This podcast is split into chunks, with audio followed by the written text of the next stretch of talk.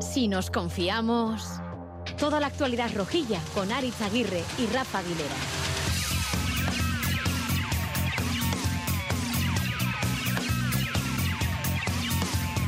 Osasuna 1, Barça 2. Sí, sí, otra derrota en casa como contra el Atleti, contra el Brujas, pero de derrota en derrota llegaremos a la victoria final porque el de ayer fue un partidazo. Tenemos que estar orgullosos, no cabe otra manera de, estar después de terminar el partido con, el equipo y, y, con el Sadar, ¿no? Entonces tenemos ese orgullo, pero también esa pena de que hemos remado, remado, remado, hemos hecho un gran partido y no nos ha dado para esa recompensa que creo que era, era justo después del partido que hemos hecho, ¿no? Entonces, pues bueno, este es el camino, hay que seguir, es una pena, pero también orgulloso ¿no? de, del partido que hemos hecho.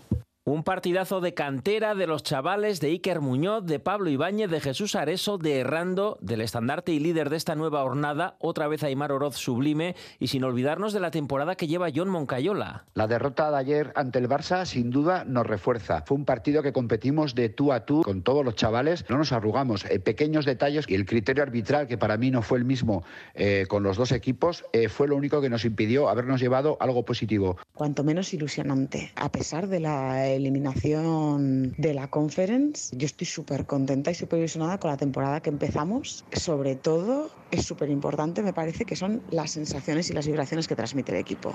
Bueno, bueno, César de Luis y Amaya Marcotegui, tampoco nos pasemos de autocomplacencia, que aún no hemos empezado la temporada del Si nos confiamos. Menos mal que seguimos teniendo a Valentín Urriza, a Charlie Pérez y a Javi Urtasun, por ejemplo. En Liga aprobado, en Conference suspendido. Que Osasuna sigue sin ganar en el Sadar, ¿no? Es la, la cuenta pendiente para el próximo partido que tengamos en, en nuestro estadio ante, ante el Sevilla. Hay que ganar en casa. Yo creo que el resultado es eh, desilusionante o decepcionante. Básicamente porque la principal novedad de este año y la, la, carta más ilusionante que sostenía el osasunismo era Europa. Y se ha caído a las primeras de cambio y además de una manera dramática. Con lo cual todavía estamos eh, de luto. Nos habíamos eh, vestido de boda y todavía estamos en el funeral. Así que bueno, tenemos que pasar el duelo. Bueno, Urtasun, menos mal que vienes solo cuando Osasuna gana. ¿En qué quedamos? Porque lo mismo me dices una cosa que la contraria. De repente te abduce tu amigo el tribunero como vuelves a ser tú. Pero creo también que hay elementos muy ilusionantes, como por ejemplo la irrupción de chavales muy jóvenes que están rindiendo a un nivel altísimo. El centro del campo de Osasuna era muy parecido al que el año pasado jugó en Tajonar contra el Cornellá. Y creo que hay muchos chavales que se han doctorado. Pues sí, vamos a venirnos arriba, que empieza tu tertulia, la tertulia roja, si nos confiamos de Radio Euskadi. Sí, igual nos hemos pasado con el piscineo en verano, pero a partir de ahora ya volvemos, sí, y vamos a ordenar las cosas y a pasarlas a limpio, a ponerlas en contexto.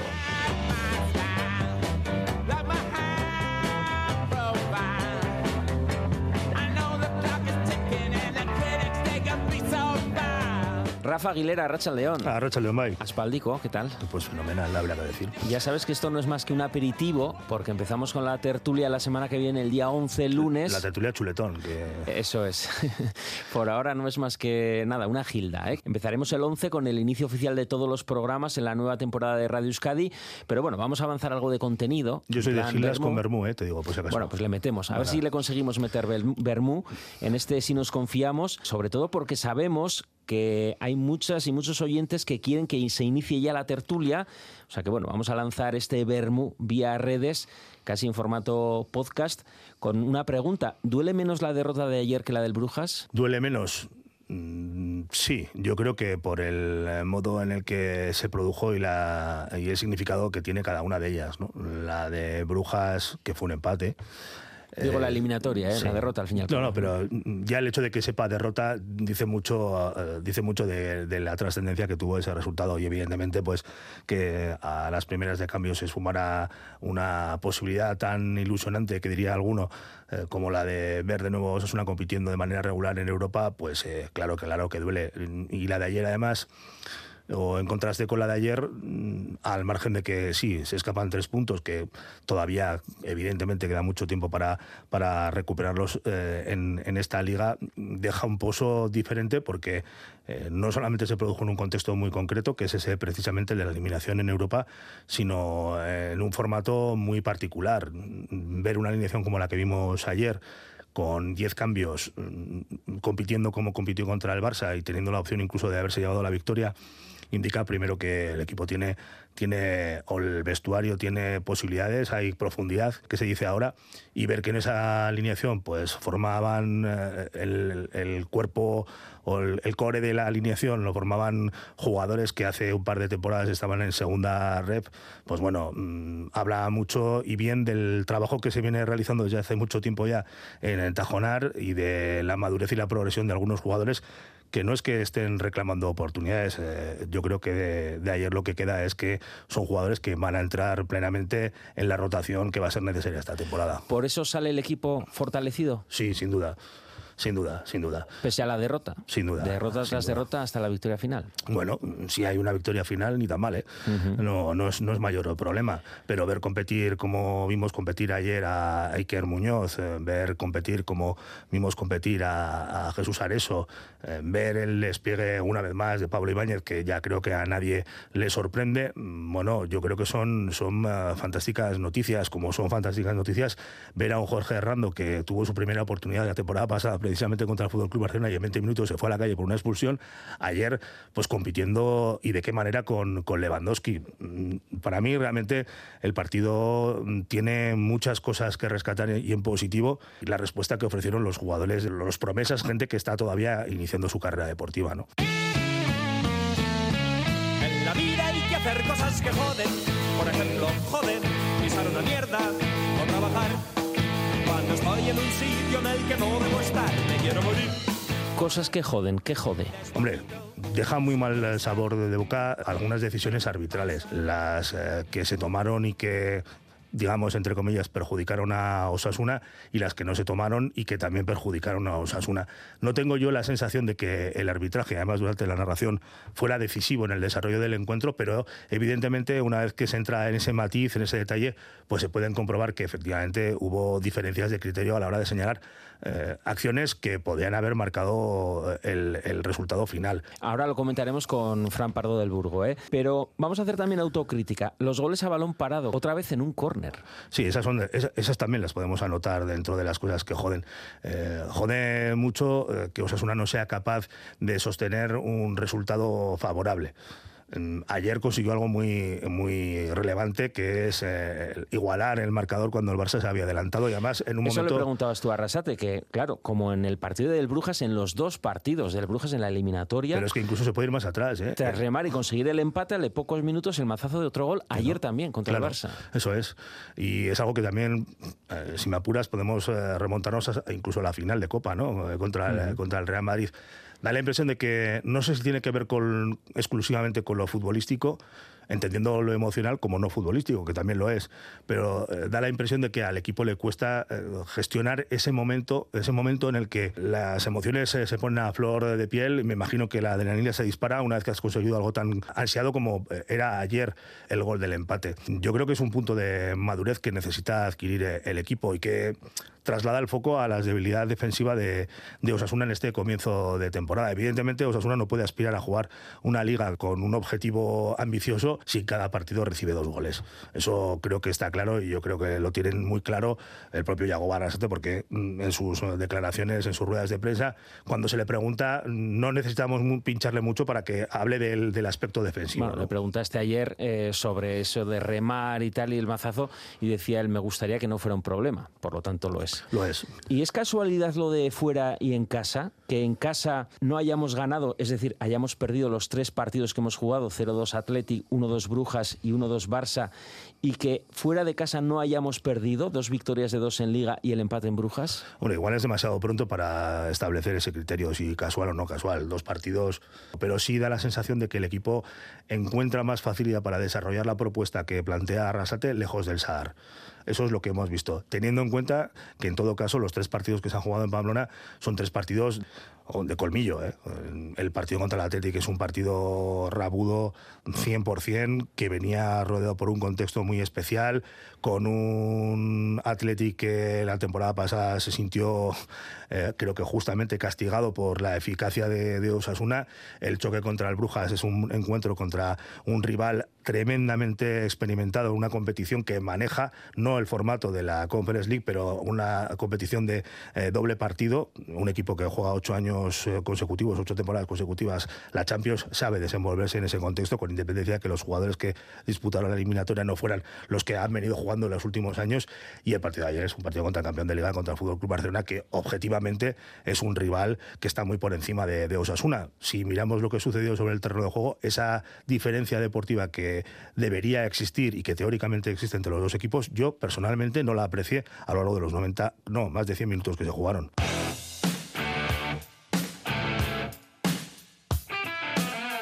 Lo que el rojo no ve y la roja tampoco.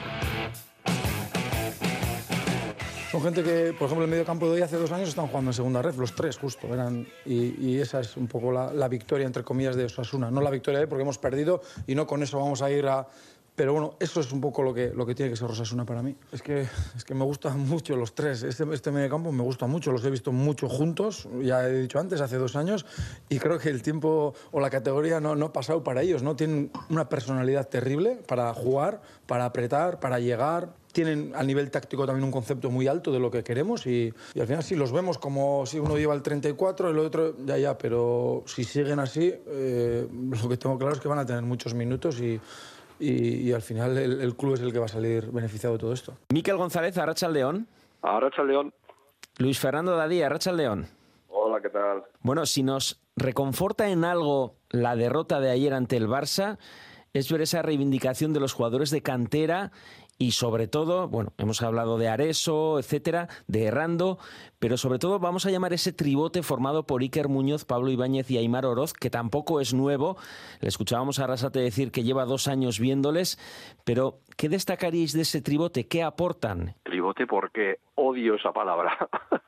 tribote porque un medio centro y dos interiores de toda la vida. Ese centro aportan? del campo, digamos, esa vale. máquina de operaciones, sí. Perfecto, vale, pues eh, aportan lo mejor que puede tener un centro del campo para jugar de esa manera, con un pivote, un medio centro y dos interiores en este caso, que pueden ser también, ojo, eh, cuando, se, cuando se mueven, de hecho ayer se movieron mucho y lo hicieron dos pivotes y un media punta, ¿vale? Porque al final cuando juegas con tres, me llama igual, llámale tribote, llámale tres en el centro del campo, llámale como quieras, lo que tienes que hacer es girar todo el rato esos tres, dependiendo de cómo te, cómo te venga el fútbol puedes jugar con dos pivotes y uno por delante o puedes jugar con uno por detrás y dos por delante.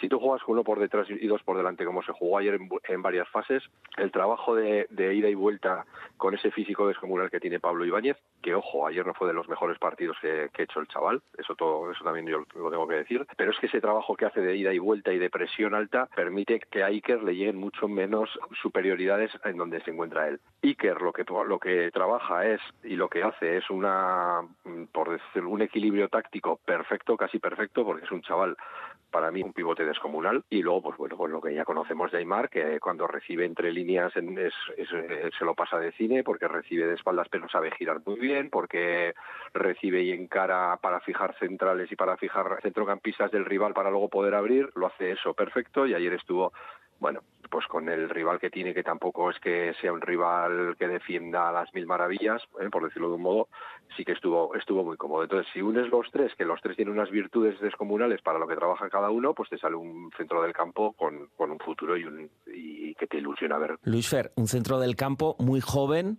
muy nuestro, que peleó de tú a tú en ese centro del campo al Barça.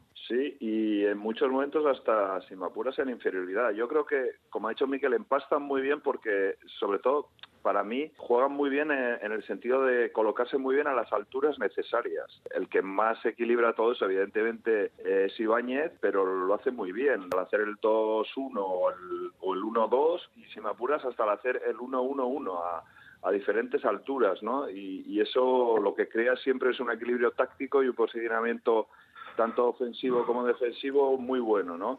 Y, y, ayer empastaron muy bien y lo hicieron muy bien, aun como te comentaba, teniendo inferioridades, porque el Barça al final, en muchos momentos, y lo sabía Yagoba porque lo dijo, porque lo que hace es crear situaciones por pasillos interiores para dejar bandas abiertas. Ayer era un lateral como era Valde, o si no a, a, Eran asimétricos, ¿eh? Totalmente sí. asimétricos. Sí, sí, sí, porque al final cuando juega con Gaby lo mete por dentro, crea como Sí. mínimo una situación de 4 contra 3 por dentro. No era nada fácil porque eh, ellos juegan 2-2. Si te Sí, fijas, sí, juegan, salían con dos pivotes, luego delante Gaby y Gundogan. Pero a Gundogan sí le acompañaba un extremo y a Gaby no le acompañaba un extremo, sino que era el lateral izquierdo el que estaba arriba.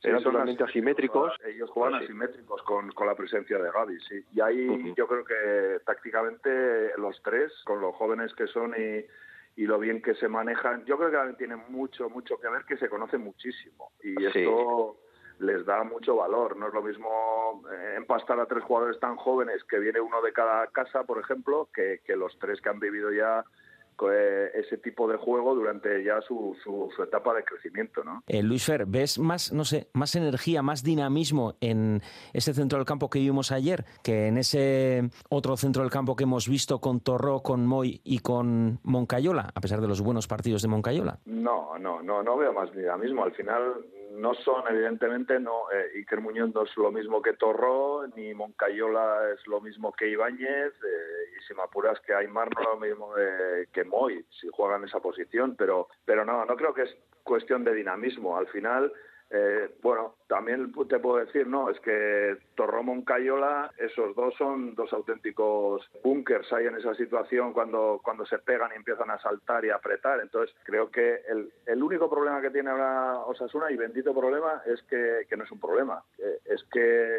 eh, por muchos momentos va a eh, hacer dudar el, el buen comportamiento de estos jugadores a la hora de elegir eh, un mediocampo, pero creo que que Torró, Moncayola, mm, Oroz, más que Moy, yo creo que ahora puede ser el, el mediocampo titular si están en plenas condiciones los tres. Yo creo que lo mejor es que tienen muchas alternativas, bendito problema el que tiene Yagoba. Miquel, ¿tú qué combinaciones ves eh, entre esos seis jugadores que hemos comentado? Para ti, ¿cuál es un poco el centro del campo ideal? Si es posible visualizar algo. pero dependerá del rival y dependerá del tipo de partido que tú vayas a plantear. Claro, es que tú piensas que ayer estás jugando contra un Barcelona que te monopoliza prácticamente, lo mono- monopoliza el balón.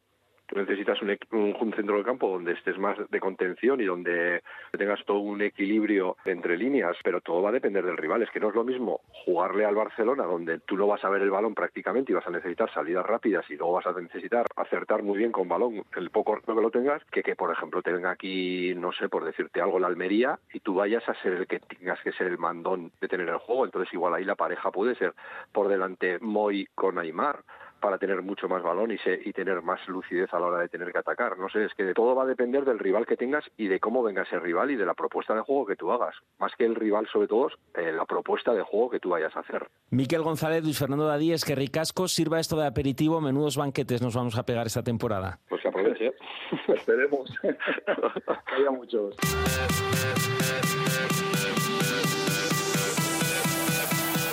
De bar en bar. Nuestro árbitro emérito, el único emérito al que hacemos caso, Fran Pardo del Burgo, Arracha León, Aspaldico. Arracha León, ¿qué tal? ¿El verano bien? Sí, muy bien. Calentito, La ¿no? verdad que ha estado bueno, calentito, estado bien. Calentito como el partido. Bueno, eh, ta. Como salían ayer mm, la hinchada rojilla, bastante calientes, ¿eh? bueno, yo no diría Con el tanto, árbitro. ¿eh? Bah, yo no diría tanto, ¿eh? Yo creo que cualquier vez hemos tenido arbitrajes que ha sido mucho más, más complicados y que la gente está mucho más agitada, ¿eh? Bueno, vamos al lío. ¿Es penalti la acción de Catena sobre Lewandowski? Para mí sí, porque le agarra del brazo, eh, Lewandowski ha ganado la posición, se encuentra en una inmejorable posición para rematar, es una ocasión manifiesta de gol y evidentemente eh, el jugador de Osasuna le toca doblemente, porque le toca. Yo en el campo sí que aprecié la del brazo, que le agarra, pues eso, que, que la, la intensidad no sea excesiva, sí, pero es lo justo para desequilibrarle y evitarle hacerle que pueda controlar ese balón. ¿Y es roja? Sí, porque es último, es una ocasión manifiesta de gol. Claro, Vamos, todos pensábamos que cuando ya se pita penalti era suficiente castigo y entonces no, No, se sacaba eso es, en el, roja. eso es en el caso del portero. En este caso, no. Vale, penalti. Entonces- ¿Y es gol legal el de Cundé, el 0-1? A ver, es- ¿O le hace falta a Pablo Ibáñez al cabecear, antes de cabecear? Yo creo que, está- eh, que sí que le hace una, una carga por detrás y pienso que se lo debería haber anulado, siguiendo además el mismo criterio. ¿eh? Porque vamos a hablar un poco de criterio, que para mí fue lo que quizás no me gustó de él. O sea, sí me gustó el penalti que pitó, porque considero que es correcto, pero no me gustó el criterio que tuvo en jugadas similares. Por ejemplo, pues eso que estás diciendo, la falta de que sobre Pablo Ibáñez, pues puede, puede perfectamente podía haberlo anulado. Esta reflexión lanzaba ayer Arrasate en la rueda de prensa postpartido. Lo difícil es pues, medir un poco pues, el garrado, ¿no? sobre todo de, de los agarrones. ¿Dónde ponemos el garrado de intensidad en un agarrón? ¿La agarra Catena o se deja caer eh, Lewandowski? ¿no? Esa es la, la eterna duda. No sé si tenemos que poner un medidor, es muy complicado también. ¿no? Pero bueno, es verdad que en esa acción pues, bueno, hemos salido perjudicados. ¿Cuál es el criterio? ¿Cuál es la medida, Fran? A ver, yo interpreto que ese agarrón, ese agarrón que se produce es lo suficiente como para desequilibrar al jugador, más el golpe, bueno, aparte le golpea yo creo un poco abajo, en el en, en- en la zona de entre el tobillo y la rodilla se produce también un golpe, o sea, Parece que estás eh, describiendo una jugada de kickboxing, Fran. a ver, la jugada fue así, o sea, es que yo la, o sea, ya te digo, yo en el campo me pareció penalti clarísimo, o sea, no tenía ninguna duda. ¿No entiende así de bien como lo entiendes tú, Braulio Vázquez, el director deportivo de Osasuna, esta mañana en rueda de prensa? Pero lo que no entiendo es que, igual que el primer gol del Barça, entiendo que es fútbol y no es falta a Pablo, hay que, para mi opinión, es gol. La acción de Oriol con Pablo, creo que eres también, pues es fútbol, pues sigue siendo fútbol la de Catena con Lewandowski. Le cambian de criterio y es roja. ¿Pues ¿Sabéis por qué roja? Porque entonces no hay contacto con el pie. Entonces, ¿dónde está el criterio? Luego viene Brito Iglesias, creo que fue el árbitro que vino aquí a explicarnos, muy cordial y además eh, encantado de que viniera, pero no entiendo la diferencia de criterio. Es lo que me encantó que dejen jugar, pero si es fútbol para unas situaciones, es fútbol para todas. Fran. Ya te he dicho que para mí lo peor que tuvo fue que no tuvo el mismo criterio. Yo hubiera, eh, aplicando el mismo criterio, hubiera anulado también el gol del Barça y hubiera pitado la falta que le hacen a, a Budimir. Falta al borde del área, por lo mismo, porque es un, un agarrón leve, pero es lo suficiente como para desequilibrarlo. Conclusión, y ante la falta de criterio que comentabas, valoración, puntuación sobre la actuación del árbitro madrileño Miguel Ángel Ortiz Arias ayer en el Osasuna Barça. Bueno, yo creo que un 6. Porque O sea, lo demás esas faltas de criterio también un 6. Yo creo que tú hizo un buen, en líneas generales hizo un buen arbitraje, ¿eh? Porque para mí, eh, si analizas el partido con el- lo que te he dicho, para mí el error es el no haber anulado el gol al Barça. Pero bueno, también es una jugada que tampoco es un- una cosa eh, excesiva, excesiva tampoco, con lo cual, pues bueno, pues puede ser, ¿no? Fran Entonces, Pardo del. Burgo, hoy te libras, pero la semana que viene ya en el formato normal, aunque no haya partido, te suelto a los tertulianos, ¿eh? Hombre, ya estarán todos con los colmillos afilados. Haremos balance de este inicio de temporada, balance arbitral. Es que recasco. Muy bien, es que Agur. Flores y macetas.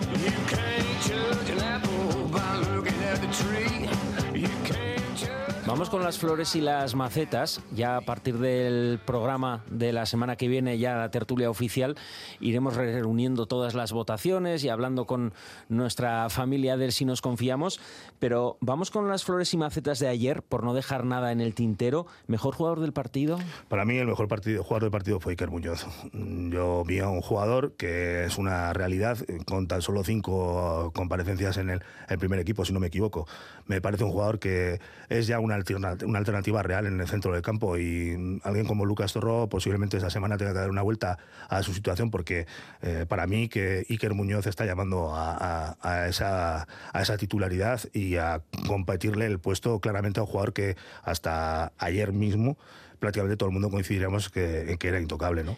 Iker Muñoz, eh, por cambiar un poco de nombres, en el premio al mejor jugador de casa, has nombrado a Areso, has nombrado a Errando. ¿Qué destacarías? Yo me quedo con, eh, con Jesús Areso, aunque, insisto, mm, el ejercicio de madurez que realizó Jorge Herrando, que prácticamente debutaba ayer con, con Osasuna en un partido del nivel, eh, como, del, nivel del, del- de ayer, eh, también me llama mucho la atención, pero creo que Jesús Areso eh, hizo un gran, un gran encuentro y además fue muy protagonista durante todo, todo el choque. Mm, Una también muy buena noticia en una posición que lamentablemente, entre comillas, lamentablemente, Osasuna ahora mismo tiene muy bien cubierta. Eh, una difícil en el partido de ayer. Premio si nos confiamos al jugador menos acertado.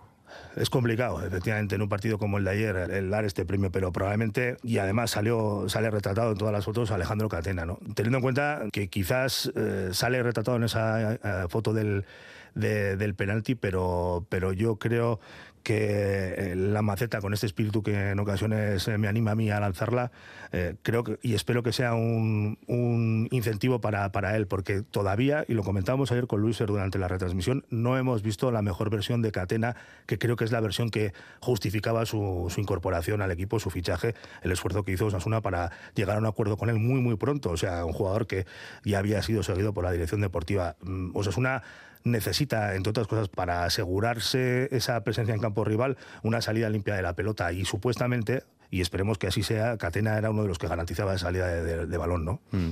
Ayer, mejor jugador del partido para Iker Muñoz, mejor jugador de casa para Areso, premios si nos confiamos para Catena. Y de los cuatro partidos de Liga y dos de la previa de la Conference, entre jugadores destacados y amacetados, bastantes macetas para Mojica. Es que no puedo expresar con palabras lo que siento ahora mismo, pero yo no sé en qué mejora, en qué mejora lo que tenemos. Ojalá tenga que tragarme mis palabras, ¿eh? pero hasta el momento, desde luego, no he visto que mejore en nada lo que ya teníamos. Ojica no es un buen fichaje. Este chico tiene 32 años, no los 21 que tenía Estupiñán cuando se le fichó.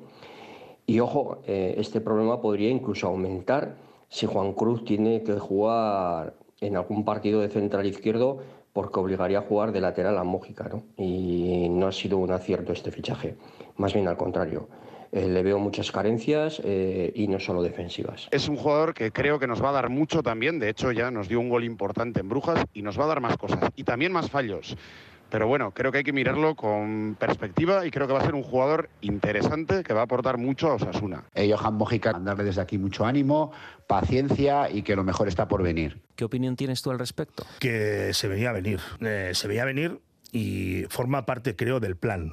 Mm, creo que no sé quién le preguntó, probablemente fui yo a, a, a Rasalte y y respondió cuando le cuestionábamos por, por qué es lo que debía ofrecerle a Osasuna Mojica y te dijo que le, le reclamaba que defendiera porque hacia arriba ya sabíamos todo lo que podía dar y además tiene libertad absoluta esto nos retrotrae pues algo que ya hemos vivido. Estupiñán, sí. Efectivamente. Bueno, pues a Estupiñán eh, muchos lo habrían echado al río en el primer tercio del campeonato de liga en el que defendió la camiseta de Osasuna y a día de hoy todavía te puedes encontrar por la calle con gente que, que lamenta la salida de Estupiñán. Bueno, vamos a confiar. Es un jugador internacional, o sea, no es un futbolista cualquiera, es un jugador experimentado, tiene recorrido. Eh, la toma de decisiones eh, en estos primeros partidos de liga pues ha dejado algunas lagunas, ¿no? Bueno, vamos a ver qué es lo que termina de dar de, sí, porque hay que tener en cuenta que no solamente es Estupiñán, una está reconstruyendo su propuesta defensiva y evidentemente ese perfil tan eh, afilado que ha encontrado para su lateral izquierdo requiere de ciertos ajustes y no solamente requieren de la competencia de, de, Estupiñán, o sea, del, desempeño de Estupiñán en los 90 minutos. Del desempeño de Mojica, quieres decir. Eh, perdón, de Mojica, sí. ¿Y entre jugadores destacados, quién destacarías? Hemos visto cosas muy interesantes. Yo me quedo con Yomo Cayola. Me quedo con Yomo Cayola porque para él el comienzo de la temporada pasada fue bastante duro, después del verano que le dimos. Vamos a incluirnos todos en el... en con esa supuesta fichaje por el Atleti. Le dimos mucho la turra. Las selecciones del Atleti. Eso, le dimos mucho la turra y tuvo un verano muy particular. Además, bueno, me da la impresión de que eh, estamos viendo la, la versión más madura de Yomo Cayola y eso es una noticia fantástica para Osasuna. Probablemente sea de lo mejor y entre lo mejor también, y a pesar de que ha sido controvertido, me quedo con lo del Chimi Ávila, que haya marcado goles como los que ha marcado en estos cinco partidos que se han disputado. Golazo el de ayer. Golazo el de ayer. Eh, indican que el Chimi sigue estando ahí y dos goles en cinco partidos, sostener esa media, si es capaz de hacerlo, habla de una cifra bastante curiosa de goles a final de temporada. Mm, bueno, no está mal, no está mal, teniendo en cuenta que gracias al cambio climático estamos disfrutando de esta primavera rara y ya sabemos que en primavera marca goles Budimir y Budimir ya se ha estrenado.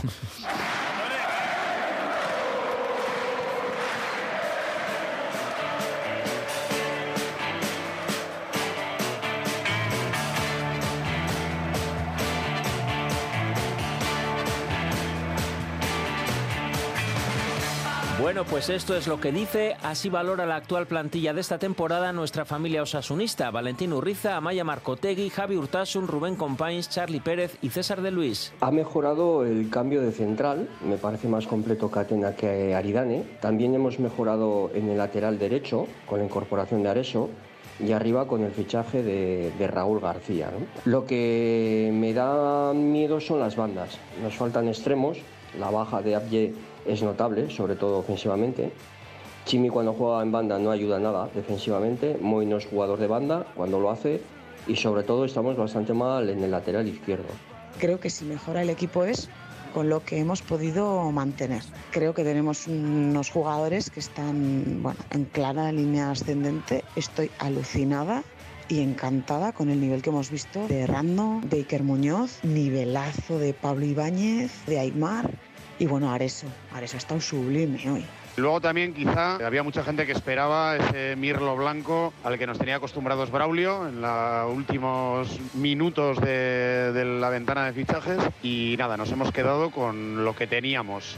Hay quien lo ve como un triunfo y hay quien cree que nos falta algo. Hemos mejorado la línea defensiva, creo que el recambio que Atena por Aridane es una garantía acertadísima. Luego destacaría realmente la inclusión de esos jugadores de Tajonar, ¿no? Hacen ver que Osasuna no solamente es un equipo con un ADN reconocible, sino también un equipo que tiene mimbres que apoyan por detrás y que eso hacen que, pueda crecer año tras año. ¿no? Me parece que esa reconstrucción el Barça la ha hecho a golpe talonario y equipos como Osasuna pues tenemos que hacer trabajando nuestras canteras. ¿no?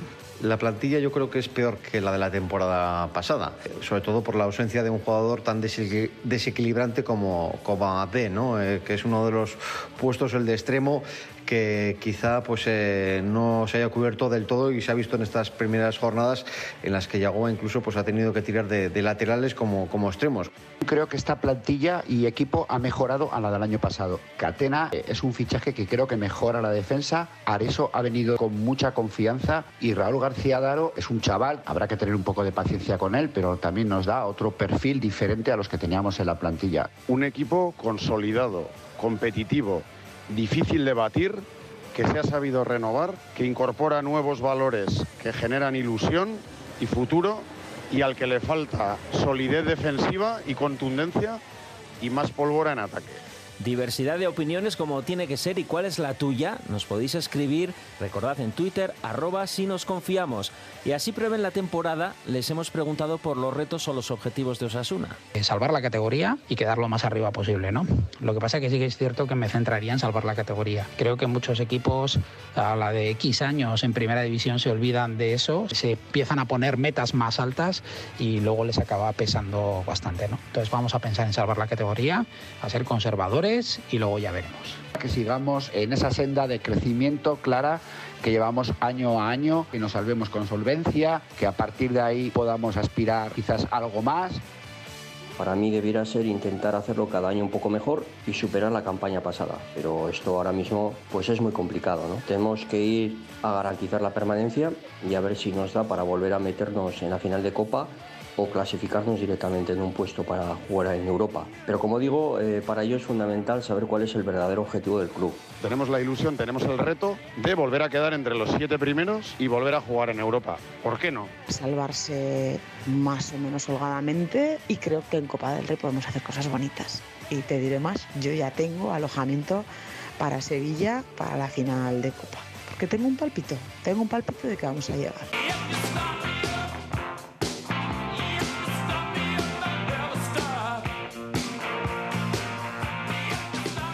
¿Cómo estamos ya con los pálpitos, eh? Rafa Aguilera, te doy la última palabra. ¿Cuál es el contexto de Osasuna y cuál el objetivo de este año? A ver, yo creo que el objetivo de Osasuna esta temporada, voy a decir una obviedad, es conservar la categoría, pero porque la permanencia en primera división garantiza tantas cosas y es tan absolutamente imprescindible para el club que distorsionar ese objetivo prioritario o introducir eh, otra variante que pueda despistar al personal supone poner en un compromiso, mm, insisto, muchas cosas que pesan mucho y que son muy, muy eh, trascendentes para, para el club.